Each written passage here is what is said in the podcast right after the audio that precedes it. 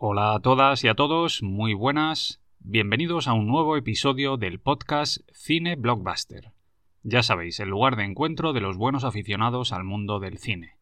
Hoy vamos a dedicarle un programa especial a una de las mejores películas de acción de la década de los 90. Me refiero, por supuesto, a Hit, una cinta dirigida por el veterano Michael Mann que se convirtió en un auténtico evento cinematográfico en el momento de su estreno debido a que logró reunir por primera vez en pantalla a dos auténticos mitos de la interpretación, Al Pacino y Robert De Niro, dos gigantes que hasta ese momento jamás habían compartido plano en el cine. Hablamos de una peli potentísima, un drama criminal fascinante, rodado con una enorme inteligencia y sobriedad por parte de Mann, y en el que podemos disfrutar de un buen puñado de interpretaciones extraordinarias y de algunas de las mejores escenas de acción jamás filmadas. Un trabajo meticuloso y elegante que además se convirtió en un gigantesco éxito de taquilla.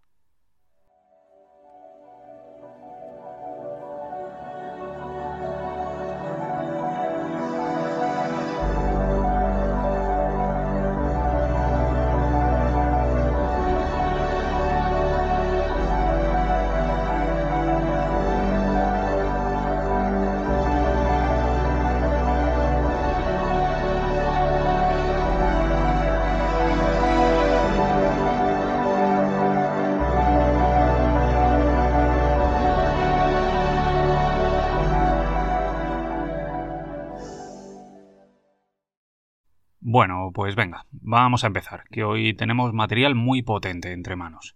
Lo vamos a disfrutar, ya veréis. De entrada, como siempre, me gustaría hacer un breve repaso a lo que fue la cosecha cinematográfica del año en el que se estrenó Hit, para dar un poco de contexto. Así, si nos ponemos a repasar la lista de estrenos de 1995, nos encontramos con películas absolutamente míticas como Casino, Seven, Sospechosos Habituales, 12 monos, Living Las Vegas, Jumanji, Toy Story, la fantástica y quizás poco reconocida Marea Roja de Tony Scott, GoldenEye o Waterworld. Por otro lado, ese año, en la ceremonia de los Oscar, vimos un bonito duelo entre Apolo 13 y Braveheart. Un duelo en el que al final Mel Gibson terminó llevándose el gato al agua al ganar un total de cinco premios, incluyendo el de mejor director y el de mejor película. Una vez contextualizado todo, ahora vamos a devolver nuestra atención a la película que hoy nos ocupa, a Hit. Y lo primero que vamos a hacer es hablar un poquito acerca de los antecedentes de la peli, para ubicarnos y comprender mejor de dónde viene el proyecto. Lo primero de todo es decir que la historia de Hit fue escrita por el propio Michael Mann, es decir, es un guion original escrito por él mismo. Sin embargo, es interesante saber que la inspiración para crear la trama nace de una historia real, Concretamente, Mann tomó como punto de partida los eventos protagonizados por un policía de Chicago, un tipo llamado Chuck Adamson, y de un criminal profesional especializado en robos llamado Neil Macaulay. Al parecer los eventos reales tuvieron lugar en los años 60. Tras la salida de la cárcel de Macaulay, el tipo se puso a preparar nuevos golpes y la policía le echó el ojo. El encargado de seguirle fue el detective Chuck Adamson, un tipo serio y obsesionado con su trabajo que se dedicó a vigilar al criminal durante meses. Al parecer, en aquel periodo ambos llegaron a encontrarse en la calle y se reconocieron, incluso se sentaron juntos a tomar un café en un momento que luego fue utilizado en la película. En aquella conversación ambos fueron muy sinceros, se hablaron con total naturalidad y aprendieron mucho el uno del otro. Después de eso, cada uno siguió su camino hasta que todo saltó por los aires en 1964. Un día los ladrones asaltaron un furgón blindado y se hicieron con un montón de pasta. Lo que no sabían era que la policía se había adelantado sus movimientos y que les tenía bloqueados. Al darse cuenta de que estaban atrapados, Macaulay y los suyos sacaron sus armas y, se pusieron a disparar en plena calle. El tiroteo fue de órdago y acabó con tres de los criminales muertos, incluido el propio Macaulay. El detective Adamson, por su parte, logró sobrevivir y con los años se convirtió en un productor de cine y televisión bastante conocido. El tipo llegó incluso a trabajar como asesor cinematográfico para el propio Mann en algunas de sus películas y fue allí donde el director conoció su historia. Desde luego, Mann tomó nota de todo esto con mucha astucia y supo plasmarlo muy bien en el guion de lo que luego terminaría siendo Hit. La historia de Adamson y de Macaulay siempre ha fascinado a Mann. El tipo escribió el primer borrador del guion en 1979, cuando aún era un desconocido. Durante los años posteriores ofreció el proyecto a diferentes cadenas de televisión, tratando de convencerles de que aquel material tenía potencial para convertirse en una serie. También le hizo llegar el guion al director Walter Hill, que por aquel entonces ya era un peso pesado en Hollywood, pero este lo rechazó. Sin embargo, aquello no detuvo a Michael Mann, y finalmente, tras unos años en los que logró hacerse un hueco en la industria dirigiendo y produciendo diferentes series de televisión, fue él mismo quien, en última instancia, se encargó de poner en marcha el proyecto. Su idea inicial era hacer una serie policíaca para la NBC y de hecho trabajó en ello durante algún tiempo. Llegó incluso a utilizar la historia que Chuck Adamson le había contado para convertirla en el esqueleto argumental del episodio piloto de una serie. Aquella primera versión, hecha para la televisión, duraba 90 minutos y fue protagonizada por el actor Scott Plank. Si la comparamos con lo que luego sería Hit, es evidente que el guion estaba muy simplificado y que Mann tuvo que omitir muchas de las subtramas que por aquel entonces ya tenía en mente para poder ceñirse a la extensión de un programa televisivo. En cualquier caso, aquello no convenció a los mandamases de la NBC y la serie fue cancelada antes de su estreno. Aquel episodio piloto que Mann ya había filmado, sin embargo, se emitió finalmente en televisión como telefilm y lo hizo bajo el título Los Ángeles Takedown. Como digo, se trata de una peli que está hecha directamente para la televisión y que podríamos considerar como una versión previa de Hit que a grandes rasgos comparte historia y protagonistas, pero que resulta bastante más simple debido a la necesidad de condensar la trama en solo una hora y media. Aún así, y pese a la escasez de medios con la que fue rodada, la peli resulta entretenida y captura muy bien la esencia de la historia, que viene a ser un enfrentamiento a muerte entre dos profesionales separados por la ley resulta muy interesante y yo diría que bastante recomendable, al menos como curiosidad, aunque lógicamente es muy inferior a Hit en prácticamente todos los aspectos.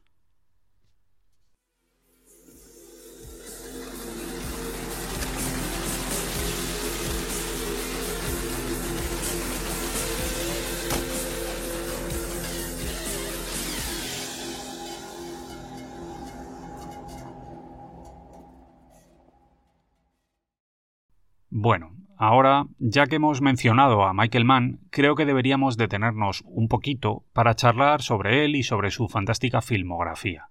A mí este tipo siempre me ha parecido un directorazo como la copa de un pino. No termino de entender por qué no ha conseguido un mayor reconocimiento. Supongo que no ha logrado conectar con el gran público de masas. Y es una pena, pero bueno, en fin. Vamos a empezar por el principio, su biografía.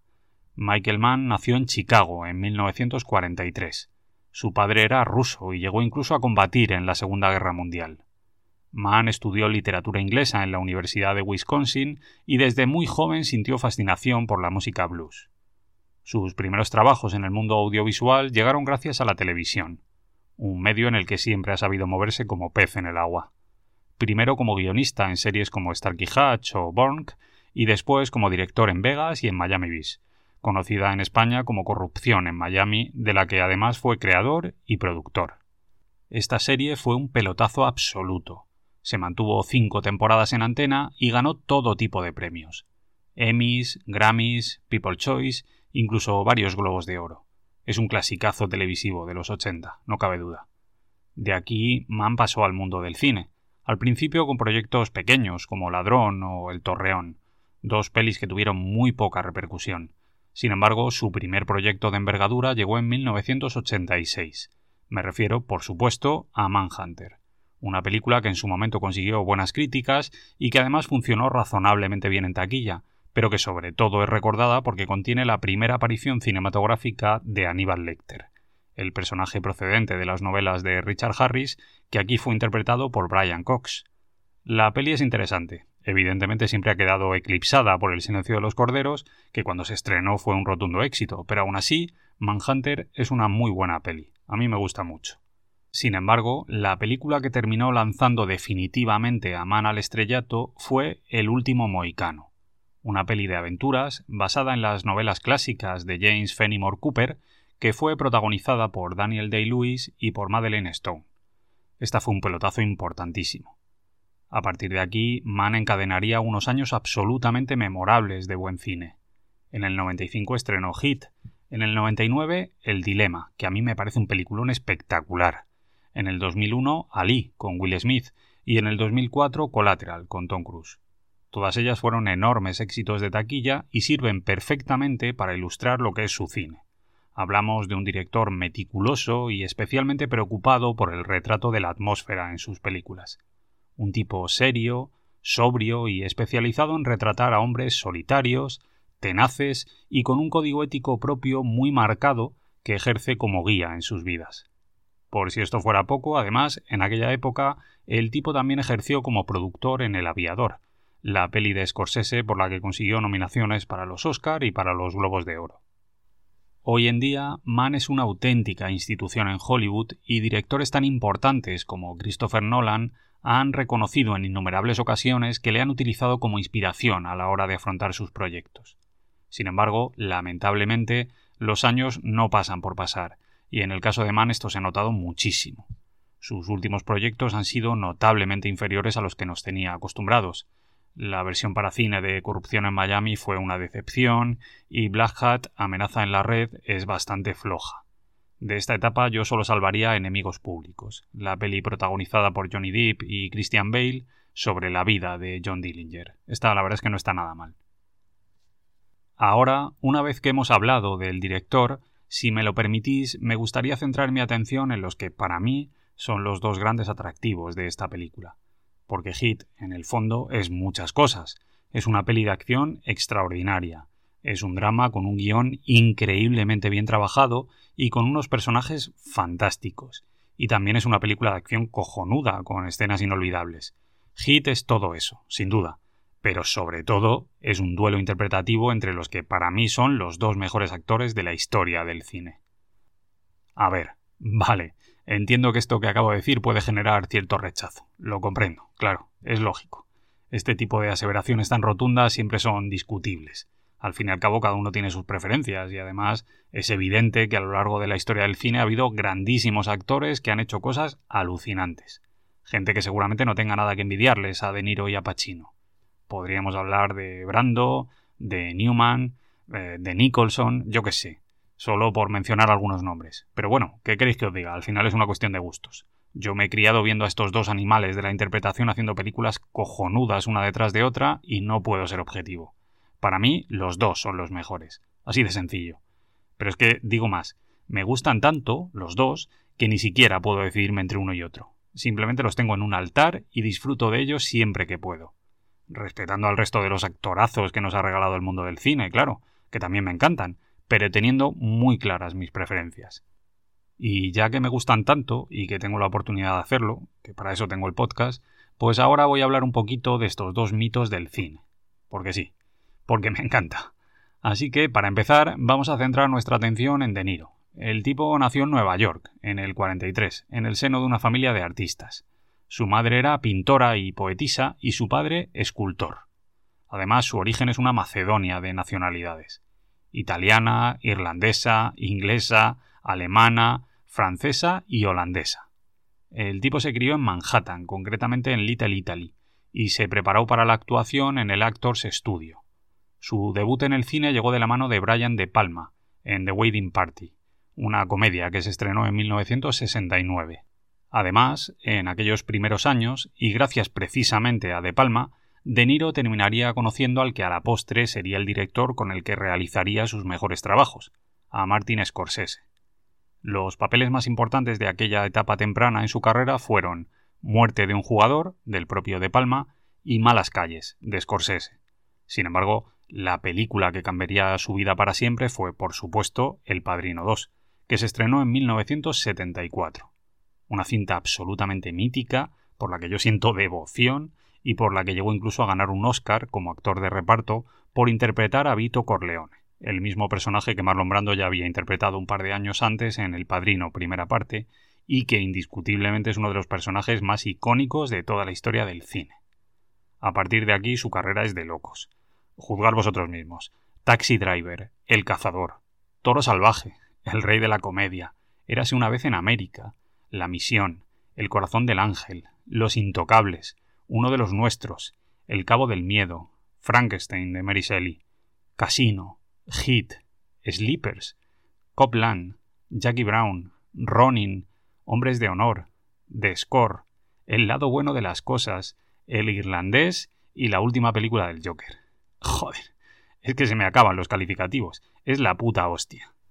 Pero es que, además, por si esto fuera poco, el tipo también es director. Es verdad que en este aspecto De Niro no es tan prolífico como en la actuación, lógicamente, pero en cualquier caso ha rodado dos películas muy interesantes. El buen pastor, en 2006, y sobre todo una historia del Bronx, que es una peli que no tiene demasiada fama y que no goza de un gran reconocimiento, pero que a mí me vuelve loco. Me encanta, es un peliculón. Lógicamente en estos años, De Niro ha ganado todo tipo de premios. Vamos a hacer un repaso rápido. En los Oscar, el tipo tiene 8 nominaciones y 2 premios. En los Globos de Oro, lo mismo.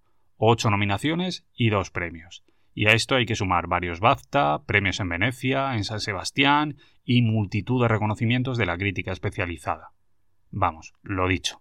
De Niro es una leyenda absoluta de la interpretación, un icono atemporal que se ha ganado un hueco entre los más grandes mitos hollywoodienses de la historia.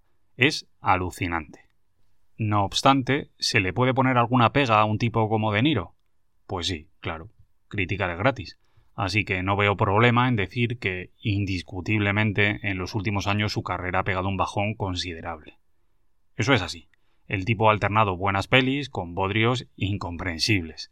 Por alguna razón, probablemente económica, aunque yo en eso no voy a entrar, le ha cogido gusto a las comedias malas y a las secuelas innecesarias, y le hemos visto hacer auténticos esperpentos. Pero bueno, ¿qué queréis que os diga? Nadie es perfecto, ni siquiera el amigo de Niro. Al fin y al cabo, lo que ha hecho este hombre está ahí, en los anales de la historia. Y desde luego es para quitarse el sombrero. Yo lo tengo claro. El señor Robert De Niro es un animal cinematográfico. Un actor de carácter, con una presencia en pantalla que apabulla y con una cantidad inmensa de registros. El tío es capaz de pasar del histrionismo más exagerado a alcanzar un nivel de contención que resulta casi hipnótico. Y además su cara de mala leche es insuperable.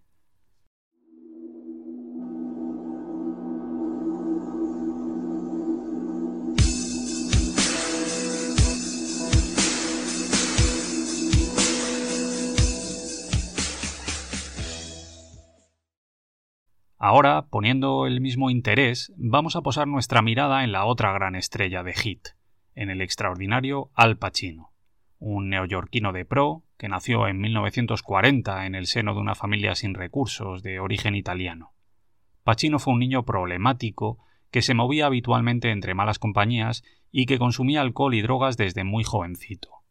El tipo era un pieza de cuidado y al llegar a la adolescencia fue alternando trabajos de todo tipo para ganarse la vida.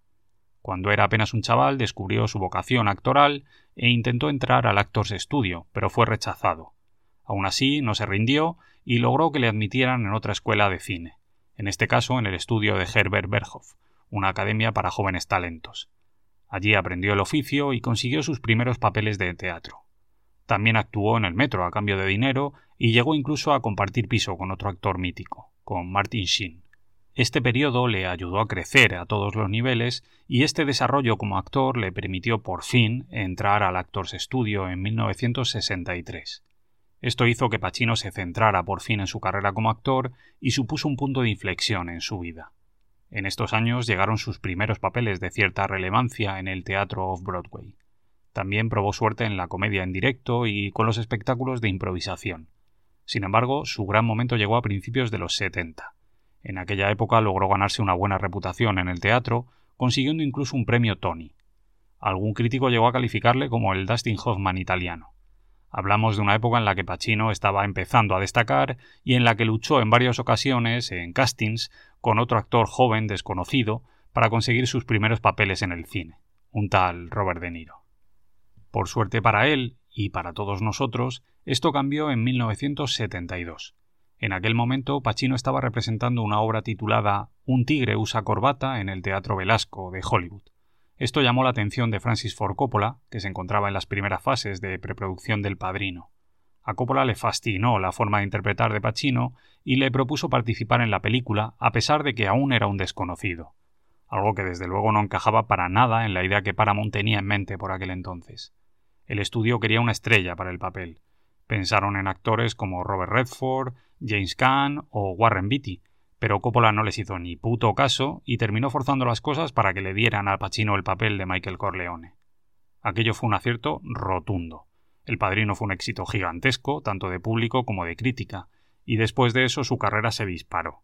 El tipo rodó películas míticas como Sérpico, El Padrino 2, Una tarde de perros, Cruising, El precio del poder, Melodía de seducción, Dick Tracy, El Padrino 3, Aroma de mujer, Atrapado por su pasado, Hit, Donny Brasco, Abogado del Diablo, El Dilema, Un Domingo Cualquiera, Insomnia, Mercader de Venecia, Ocean's 13, No conoces a Jack, Eras una vez en Hollywood o El Irlandés, en la que de nuevo compartía protagonismo con Robert De Niro. A nivel personal, a mí Pacino me fascina. Siento verdadera admiración por lo que este hombre ha conseguido hacer en el cine. Es una locura. Hablamos de un actor poderosísimo, con una energía inconmensurable en cada uno de sus papeles.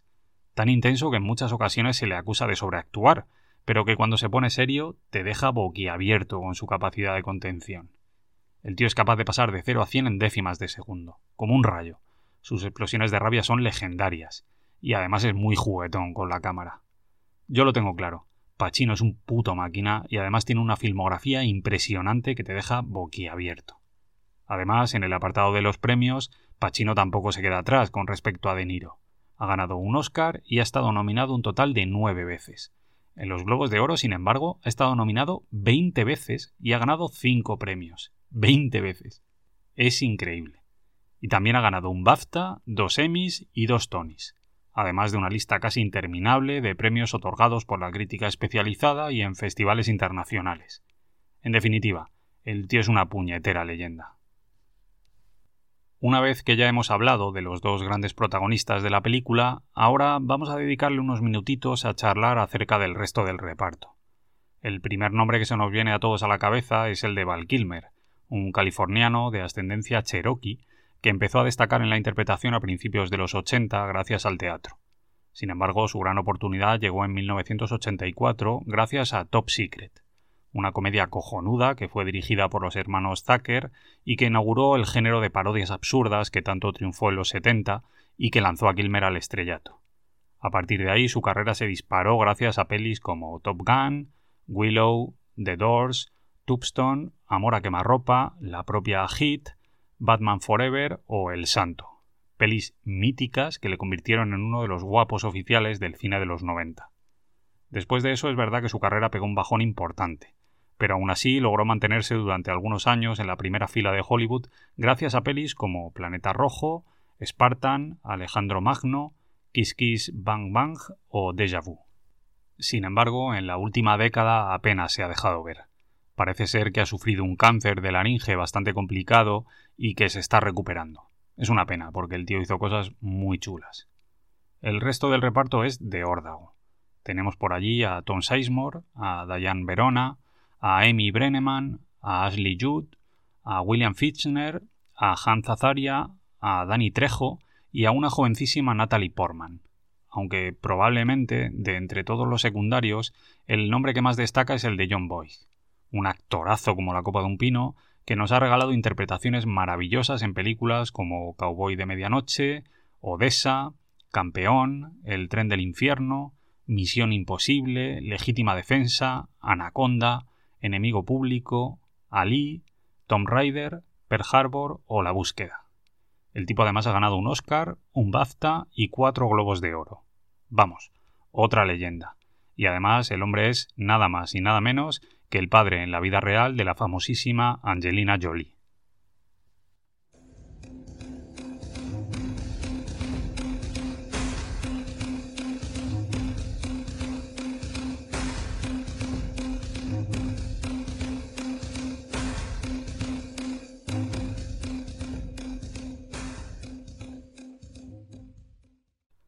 Llegados a este punto, ahora toca meternos con un repaso amplio de la trama de la peli, en el que vamos a disfrutar del maravilloso guion escrito por Mann, que es una joya y que tiene una estructura dura como el mismísimo acero.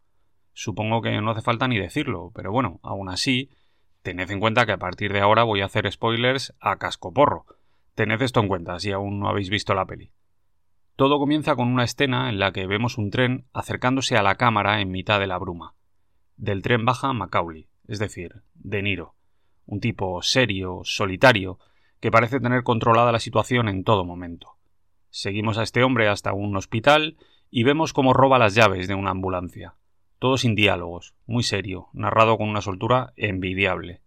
Después conocemos al resto de la banda. Vemos a Chris, que compra unos explosivos haciéndose pasar por un constructor, también vemos a Michael, que va conduciendo un camión, y conocemos a Wengro, que acaba de unirse al grupo y parece ser un tipo bastante inestable. La peli empieza fuerte, no han pasado ni diez minutos y ya hemos visto cómo los tipos llevan a cabo su primer robo, en este caso un furgón blindado. Al principio todo va según lo previsto. Golpean el furgón con un camión y se meten dentro, controlando los tiempos para salir de allí antes de que llegue la policía. Los tipos son unos máquinas, lo hacen todo de una manera súper profesional. Saben lo que buscan y tienen la situación controlada. Sin embargo, en el último momento algo falla. Wengro se pone nervioso y dispara a uno de los guardias. Lo hace porque sí, simplemente se le va la olla y esto provoca que los demás no tengan más remedio que matar a los otros guardias, para no dejar testigos. Todo bajo el liderazgo fuerte de De Niro. Después huyen justo antes de que lleguen los primeros patrullas. En paralelo a todo esto, Mann nos presenta a Vincent Hanna, el personaje de Pacino. La primera vez que le vemos está haciendo el amor con su mujer. Esto sirve para que nos demos cuenta de que se trata de un tipo muy apasionado, y además después descubrimos que es un hombre que está obsesionado con su trabajo. De hecho, conocemos algunos detalles de su vida. Su relación de pareja se tambalea y su hijastra, que está interpretada por una jovencísima Natalie Portman, sufre graves problemas emocionales. Después de esto, volvemos a ver a Macaulay. El tipo se ha ido a ver a su contacto, a Nate, el personaje de John Boyd. Este tipo es quien se va a encargar de darle salida a los bonos del tesoro que acaban de robar del furgón blindado. Y de allí llega uno de los giros más interesantes del guion. El tipo le dice que los bonos eran de un tal Roger Van Sam, un banquero que se mueve en temas bastante sucios.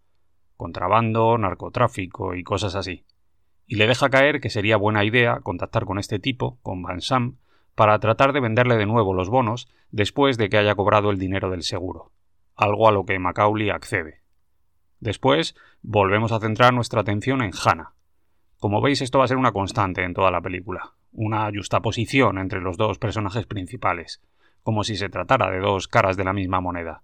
Un protagonismo doble, bicéfalo, que se va alternando y que hace que los dos personajes siempre se encuentren enfrentados. En este caso, conocemos un poquito mejor al personaje de Pacino. El tipo va a la escena del crimen, al lugar en el que se ha producido el robo del furgón, y vemos que se trata de un policía veterano y despierto. Su gente le habla sobre lo que han descubierto, pero él va un paso por delante. Rápidamente se da cuenta de que los ladrones son unos profesionales. Controlaban los tiempos, han utilizado explosivos, tenían preparadas varias rutas de escape y han inutilizado las cámaras de la zona. Con eso se da cuenta de que no se trata de una banda cualquiera. Esta gente son buenos, son profesionales, y no van a parar, van a seguir cometiendo crímenes. Después, otra vez un cambio de protagonista. Ahora, de nuevo, le toca el turno a Macaulay, que está mosqueado como una mona por la metedura de pata de Wengro con los guardias de seguridad y que quiere quitárselo de en medio en el parking de una gasolinera. Lo tiene todo preparado, incluso un coche con un maletero cubierto con bolsas de plástico. Pero en el último momento aparece por allí un coche de policía y el tipo logra escapar. Esto deja abierto el primero de los cabos sueltos que al final terminará llevando a Macaulay a la ruina. Después vemos varias escenas de los protagonistas en la intimidad de sus casas. Escenas que nos dicen mucho sobre ellos, sobre su personalidad, de Macaulay vemos que es un tipo solitario, que vive solo en una casa enorme, casi sin amueblar. Es una metáfora muy clara de lo que es su vida.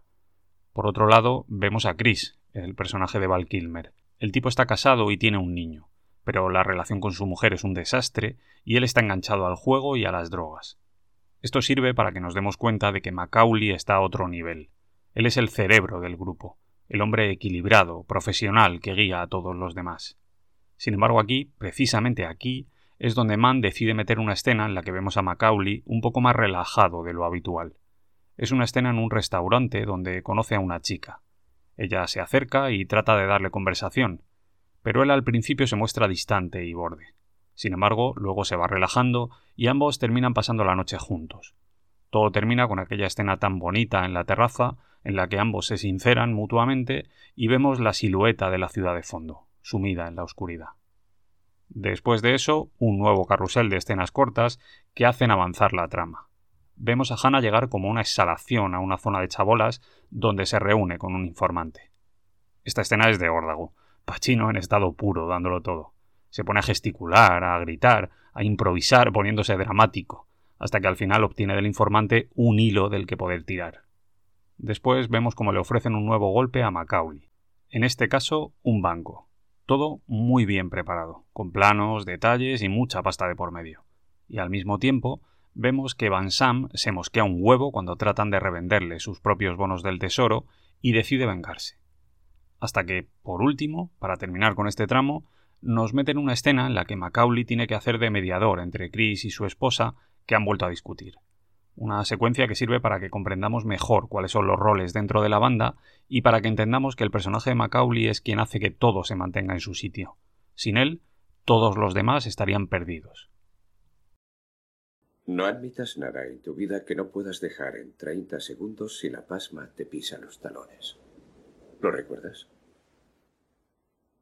La trama sigue adelante y de pronto vemos que Macaulay acude a la cita que tiene con Van Sam en un parking abandonado. En teoría todo debería resolverse de manera rápida y sencilla, un simple intercambio, los bonos del tesoro por el dinero. Pero Van Sam no acepta la situación y envía a uno de sus hombres para que liquide a los tipos que están intentando joderle. Uno de ellos se esconde y trata de pillar desprevenido a Macaulay en mitad del intercambio. Pero este se da cuenta, da marcha atrás con el coche y le dispara. Después, Chris, que está vigilándolo todo desde la distancia, remata a aquel tipo con un rifle de precisión, demostrando otra vez que esta gente no se anda con chiquitas. Y para terminar, lógicamente, Mann nos muestra las consecuencias de todo lo que ha pasado. Es decir, vemos que Macaulay llama a Sam con un mosqueo de la hostia y le dice que la ha cagado, que a partir de ahora es hombre muerto, de hecho, textualmente le dice que hay un hombre muerto al otro lado de la línea telefónica. Esta escena es cojonuda.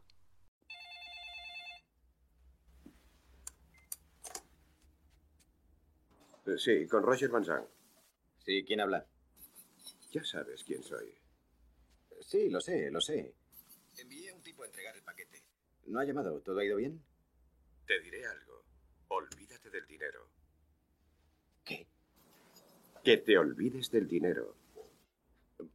Bueno, es mucho dinero. ¿Qué estás haciendo? ¿Qué has querido decir? ¿Qué estoy haciendo? Estoy hablando con un teléfono vacío. No te entiendo. Porque hay un hombre muerto al otro extremo de esta jodida línea. Después seguimos y vemos una secuencia en la que Mann nos muestra a toda la banda de atracadores reunida en un bar, cenando distendidamente todos ellos con sus familias, con sus hijos, mientras que Macaulay está solo.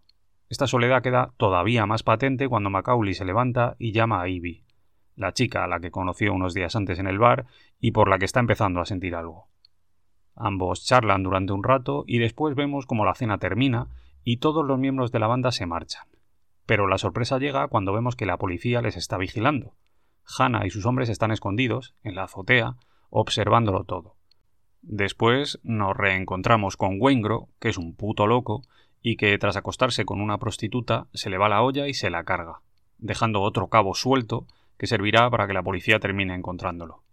A continuación, otra vez Mann apuesta por mostrarnos una comparativa, algo que como ya he dicho es una tónica habitual en toda la película. Antes habíamos visto una cena en la que asistían los miembros de la banda con sus familias, y lo que hace ahora es mostrarnos a los policías tomando algo en una sala de fiestas con sus parejas. De nuevo mostrando que Hannah es un tipo apasionado con su mujer, pero que siempre está dispuesto a dejarlo todo atrás por su trabajo. En este caso recibe una llamada y se marcha de la fiesta para investigar lo que ha ocurrido con una prostituta cuyo cadáver ha aparecido en la calle. Después, otra sucesión de escenas que hacen avanzar la trama y que desarrollan aún más a los personajes protagonistas. Macaulay con Ivy en su casa, Hannah dándose cuenta de que su ahijada está destrozada emocionalmente y por último un nuevo golpe de la banda. Solo que esta vez van al depósito de metales preciosos. Los tipos lo tienen todo preparado. Están a punto de hacerlo, pero la policía está fuera, observándolo todo y dispuesta para atraparlos con las manos en la masa. Sin embargo, en el último momento, Macaulay percibe algo. apenas un ruido, algo muy sutil, pero suficiente para que el tipo sospeche que algo no va bien y aborte la operación antes de que la policía caiga sobre ellos. Todo con el consiguiente enfado apoteósico de Hannah. A continuación, la banda se reúne y Macaulay les habla de lo ocurrido. Les dice que es posible que la policía les esté pisando los talones, que tal vez les tengan vigilados, así que deben tomar una decisión. Siguen adelante con sus planes o lo abortan todo y se marchan de la ciudad sin mirar atrás. El tipo les pide a todos que se mojen y al final, después de pensarlo mucho, los tipos deciden seguir adelante, asumiendo el riesgo, algo que desde luego marcará el resto de la película.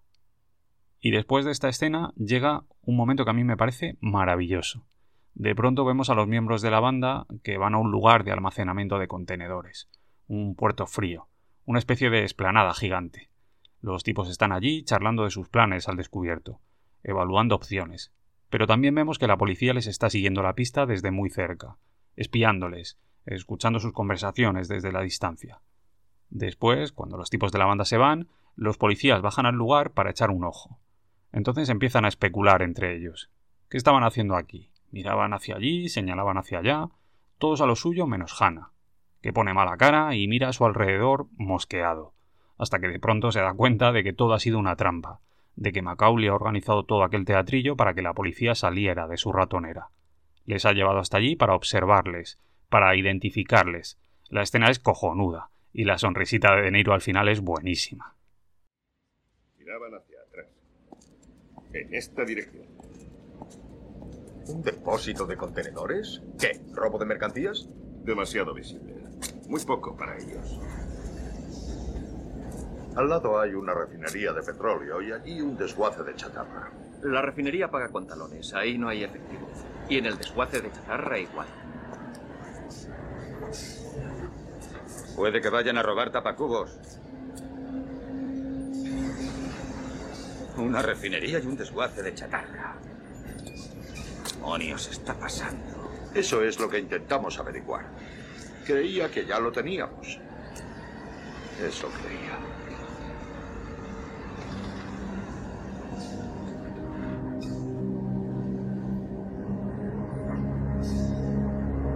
Tengo una idea de lo que están mirando.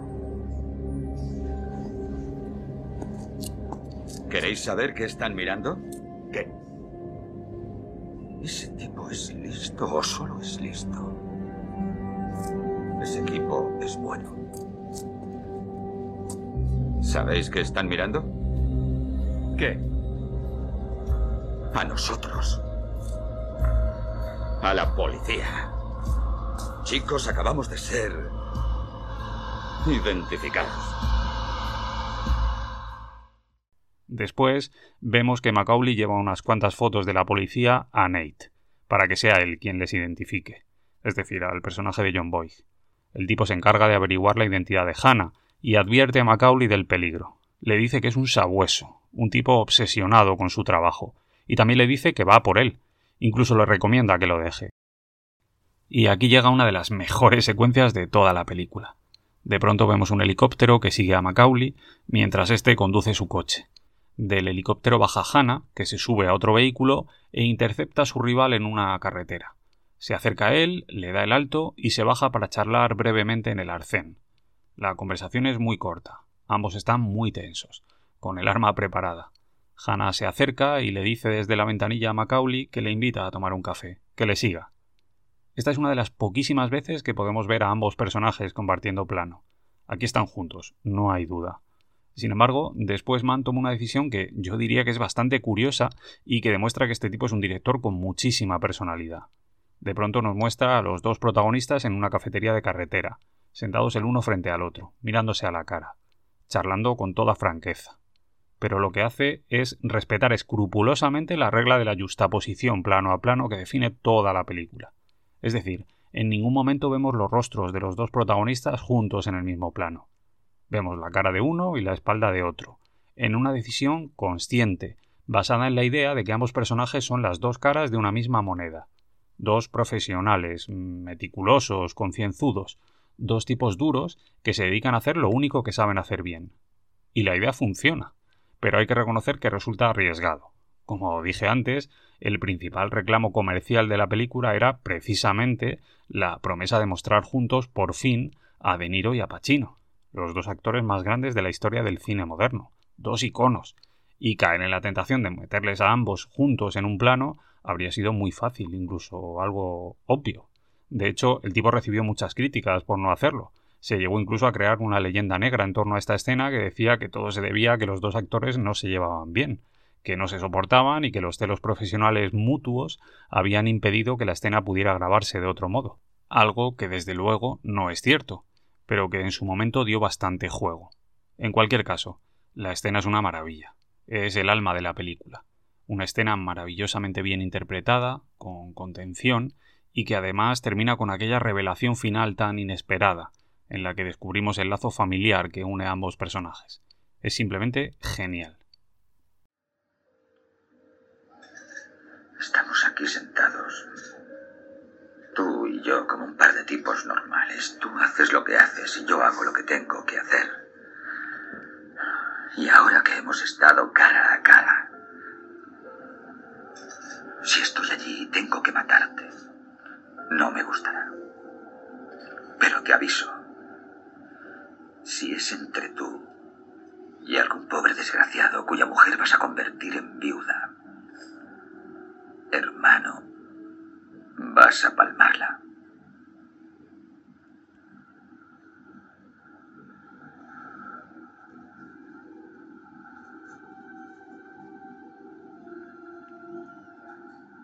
Hay otra cara de esa moneda.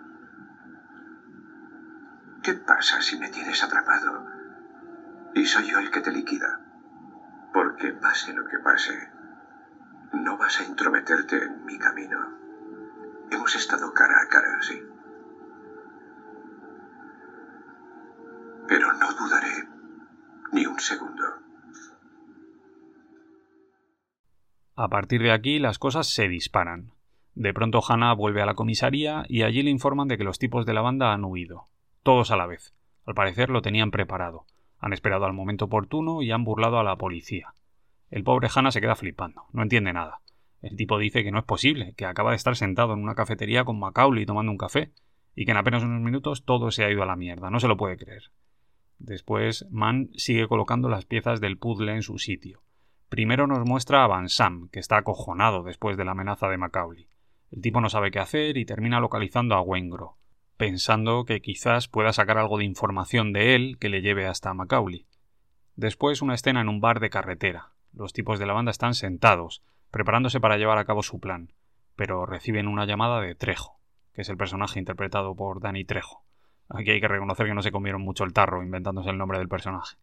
El caso es que el tío les dice que la poli les sigue, que no puede ayudarles con el golpe y se disculpa y desaparece. Esto, lógicamente, chafa los planes de Macaulay, de modo que el tipo debe improvisar, algo que jamás habría hecho al principio de la peli, pero que en esta parte final está muy bien justificado. El riesgo aumenta y las decisiones llegan sobrevenidas. Las cosas se han ido complicando poco a poco, y Macaulay entiende que dadas las circunstancias no le queda otra opción más que tirar para adelante, incluso haciendo cosas que van en contra de su forma de actuar habitual. Como digo, la verdad es que el guion es una maravilla. ¿Y qué hace Macaulay? Pues nada, reconoce en el restaurante a un tipo con el que compartió celda en la cárcel, un tipo que trabaja de cocinero y al que su jefe no hace más que putear. De hecho, Mann nos ha ido mostrando todo esto en pequeños fragmentos aislados a lo largo de toda la película, como si se tratara de una pieza añadida a la trama. El caso es que Macaulay se va hacia él y le ofrece participar en el golpe, como conductor, así de sopetón, y le dice que debe decidir en ese mismo instante, o lo toma o lo deja así que el tipo termina aceptando y se va con ellos. Después un par de escenas sutiles en las que vemos a los personajes femeninos, a Ivy y a Charlene, el personaje de Ashley Judd. Ambas están a lo suyo, haciendo su vida, ajenas a lo que están haciendo sus parejas, sin ser conscientes de que sus vidas están a punto de cambiar para siempre. Y después nos metemos de lleno en el robo. Los tipos llegan al banco, se sitúan en sus posiciones, con Macaulay atento a todo, vigilando que todo salga según lo previsto. De pronto sacan unas capuchas y empieza el show. Uno le pega un puñetazo a un guardia de seguridad, otro ata a los responsables con unas bridas, otro se sube al mostrador y empieza a dar instrucciones, dejando claro quién manda y anulando cualquier posible resistencia, Y en paralelo a todo esto, Chris entra en la cámara acorazada y empieza a llenar a toda velocidad unos bolsos de mano gigantes con fajos enormes de dinero en efectivo. Todo muy rapidito, sutil, eficaz. Pero ocurre algo. De pronto en la comisaría reciben un chivatazo. Un confidente les dice que algo va a ocurrir en un banco, y los tipos se huelen la tostada y salen para allá disparados y armados hasta los dientes. Cuando llegan, pillan a los miembros de la banda saliendo del banco, cargando con los fajos y ya montándose en el coche para escapar. Y aquí empieza lo bueno. La poli trata de rodearlos. Se sitúan, pero en el último momento Chris los ve y empieza a disparar. Así, de sopetón, en medio de la ciudad, a pleno día, con un montón de gente a su alrededor. Y la poli tampoco se corta. Todos sacan sus armas y empiezan a disparar. Aún así, los tipos logran subirse al coche y tratan de huir, pero les fríen a tiros. La poli mata al conductor y el coche termina estrellándose. Vemos planos del interior del vehículo con las lunas cubiertas de sangre, y del exterior, donde se ve a la policía disparando sin piedad, incluido Hannah, que va masticando un chicle. Después, Chris, Macaulay y Michael tratan de escapar. Este es probablemente el mejor momento de todo el tiroteo con el puto Val Kilmer de pie allí entre los coches, disparando a todas partes con una ametralladora, vestido con aquel traje gris tan chulo, y a su lado De Niro, que va avanzando de coche en coche, ganando posiciones, todo mientras la poli trata de detenerles, disparando, con Hannah corriendo por la calle con el chaleco antibalas puesto y pegando tiros con una especie de rifle. Todo capturado maravillosamente bien por Michael Mann con cámara en mano, dándole todo el protagonismo al sonido y a la imagen de aquellos hombres disparándose en plena calle con cientos de personas asustadas corriendo a su alrededor tratando de huir. De pronto un disparo alcanza a Chris, que cae al suelo, y Macaulay va en su ayuda. Le levanta, tira de él y consiguen llegar hasta un parking de un supermercado. Allí ambos se suben a un coche y logran escapar. Michael, sin embargo, no tiene tanta suerte. Me refiero al personaje de Tom Sizemore, que se queda solo y termina llegando hasta una zona de bares donde hay una terraza y un montón de gente tomando algo. El cabrón coge a una niña de rehén y trata de escaparse, utilizándola como escudo humano. Pero claro, por allí está Hannah, que no está dispuesto a permitir aquello. Así que el tipo apunta con su arma, se toma unos segundos antes de disparar y después le pega un tiro al ladrón entre ceja y ceja, salvando a la niña a la que saca de la zona en brazos. En fin, una puta temeridad, porque al hacerlo se la juega. Perfectamente podía haber terminado pegándole un tiro a la cría sin querer. Pero bueno, el tío es un héroe y todo termina saliendo bien.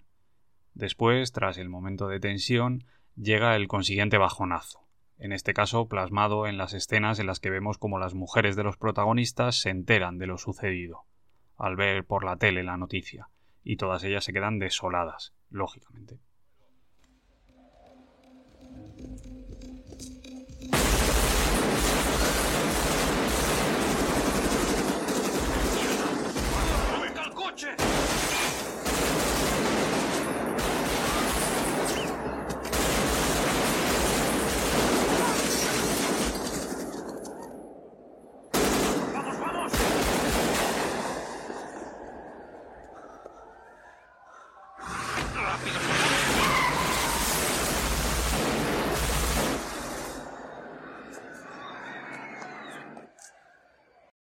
Macaulay lleva a Chris a un médico y le dice que tiene que decidir qué va a hacer. ¿Se va a marchar sin mirar atrás o va a ir a buscar a su mujer? Y el tipo lo tiene claro. Le dice que va a ir a por ella, que cueste lo que cueste, va a volver a por su mujer. Después de eso vemos que Macaulay se va y se marcha a la casa de Trejo. El tipo sabe que solo ha podido ser él quien les ha vendido. Era el único que sabía lo que iban a hacer pero cuando llega se encuentra con que la casa está destrozada y Trejo está en el suelo con un disparo en la cabeza. El tipo aún está vivo, pero en las últimas, y le explica que ha sido Wengro quien ha hecho todo aquello, y que ahora trabaja para Van Sam. Después le suplica que le mate, que no le deje así, y Macaulay acepta. Después de esto, la peli empieza a enfilar la recta final. Macaulay va a ver a Van Sam a su casa y le revienta a tiros. Por otro lado, la policía le tiende una trampa a Charlene, la engañan y la utilizan para intentar atrapar a Chris. Ella no quiere, pero termina viéndose obligada a colaborar. Y por último, vemos que Macaulay rompe su regla de oro, aquello de dejarlo todo atrás en menos de 30 segundos y la policía te pisa los talones. El tipo va a buscar a Ivy y le explica toda la verdad. Y así nos plantamos en la recta final, en la parte de la peli en la que los personajes se van a ver enfrentados al destino que ellos mismos se han labrado con sus actos. Por un lado vemos a Chris, El tipo está herido, está muy jodido, pero aún así cumple su palabra y va a buscar a Charlene. Sin embargo, la policía le está esperando. Parece que le van a coger, pero en el último momento ella le hace un gesto y él se da cuenta de que algo ocurre. Así que trata de largarse de allí. Pero la policía le intercepta, y hay unos momentos de mucha tensión en los que vemos como Charlene escucha a través de la radio de la policía lo que está pasando. Está nerviosa, asustada. Los tipos le piden a Chris que se identifique. Él les enseña un carne falso y durante unos segundos la tensión se dispara. Mann incluso nos muestra que hay un francotirador apostado en el tejado del edificio. Pero al final la poli da por buena la identificación y deja que el tipo se vaya. Después, Hannah se desespera, porque ha perdido a Macaulay y está tan enfadado que decide regresar a su casa. Está jodido, se le nota, pero cuando llega se encuentra a su hijastra hecha polvo. La chica está metida en la bañera y cubierta de sangre. La pobre cría se ha cortado las venas, así que el tipo la ayuda como puede y la lleva al hospital, salvándola in extremis. Y por último, el final, que como debe ser en un guion tan serio como este, viene determinado por una última decisión que Macaulay se va a ver obligado a tomar. En este caso, el tipo está en el coche, con Ivy. Ambos están huyendo. Tienen una oportunidad y parecen decididos a aprovecharla. Pero en ese momento Macaulay recibe una llamada. Es Nate. Y tiene una información que introduce un último elemento en la ecuación. El tipo le da la ubicación de Wengrow, y aquello coloca a Macaulay en la tesitura de tener que decidir. O se marcha con Ivy y lo deja todo atrás, o se arriesga a ir a por Wengrow, para acabar con el culpable de todo lo que ha pasado haciendo justicia. La escena está cargada de tensión y se resuelve con un volantazo que lleva al protagonista a enfrentarse a su destino. El tipo va a un hotel en el que está Wengro, consigue su número de habitación y burla a la policía que está custodiando la zona, todo mientras Ivy espera en el coche. Al final se las arregla para acceder hasta Wengro y le revienta a balazos. Después escapa, pero el lugar está lleno de policías y al final todo se resuelve de la peor de las maneras. Macaulay logra llegar al parking pero cuando está a punto de subirse al coche con Ivy, ve a Hannah. El tipo duda, pero al final decide marcharse, dejando atrás a la que probablemente sea la única persona a la que ha amado en toda su vida. Y todo mientras ella le observa, primero incrédula, luego destrozada, decepcionada. Esta escena es dura, ¿eh? Es muy dura. Y ahí comienza la última persecución. Macaulay contra Hannah, ambos corriendo por el aeropuerto, en plena noche en una larga escena sin diálogos, de nuevo rodada plano contra plano, sin meter a ambos nunca juntos en un mismo corte, hasta que se produce el final, en aquel descampado con los aviones sobrevolando a los protagonistas, ambos en silencio, con Macaulay escondido en las sombras, esperando su oportunidad y con Hannah agudizando sus sentidos para encontrarle, expuesto, pero con el arma preparada para disparar, como si fuera una metáfora de toda la película. Hasta que en el último momento una luz deja al ladrón al descubierto y Hannah le dispara varias balas en el pecho. En ese momento ambos se miran, tranquilos, serenos, e incluso se dan la mano a modo de despedida, sin rencor, en silencio, respetándose mutuamente, con aquel último plano tan emblemático, en el que vemos a De Niro tendido frente a la cámara, ensangrentado y a Pacino de espalda sujetándole la mano, con el horizonte de fondo, magistral. Un cierre fantástico.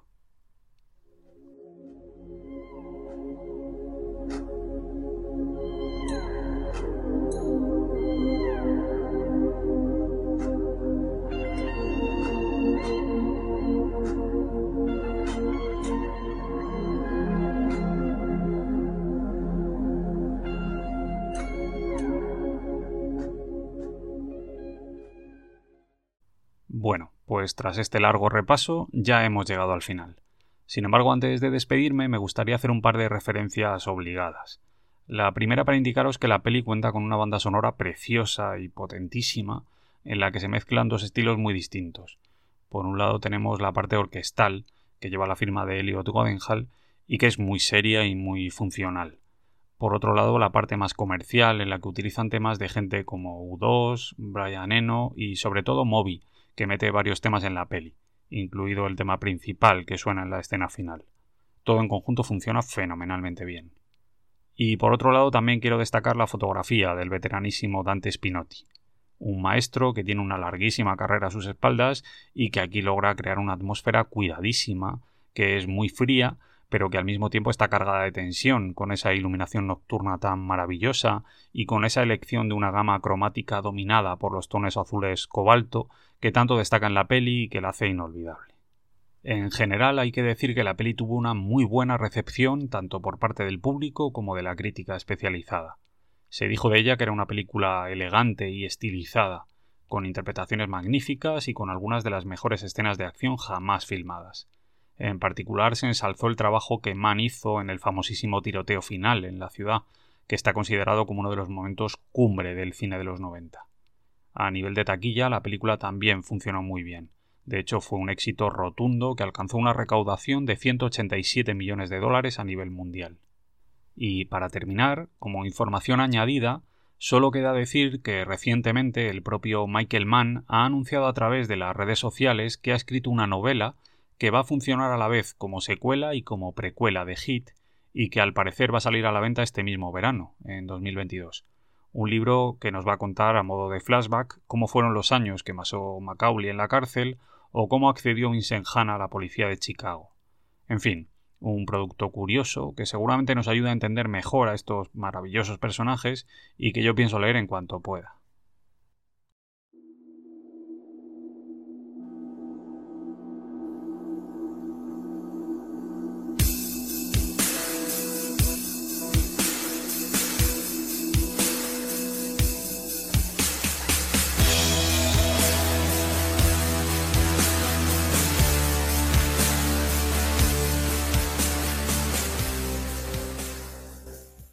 Y ya está, amigos. Por mi parte, nada más. Con esto me despido. Espero que os haya gustado el programa y que, si es así, de ahora en adelante sigáis nuestro contenido en el podcast Cine Blockbuster y en redes sociales. Un saludo a todos y a todas.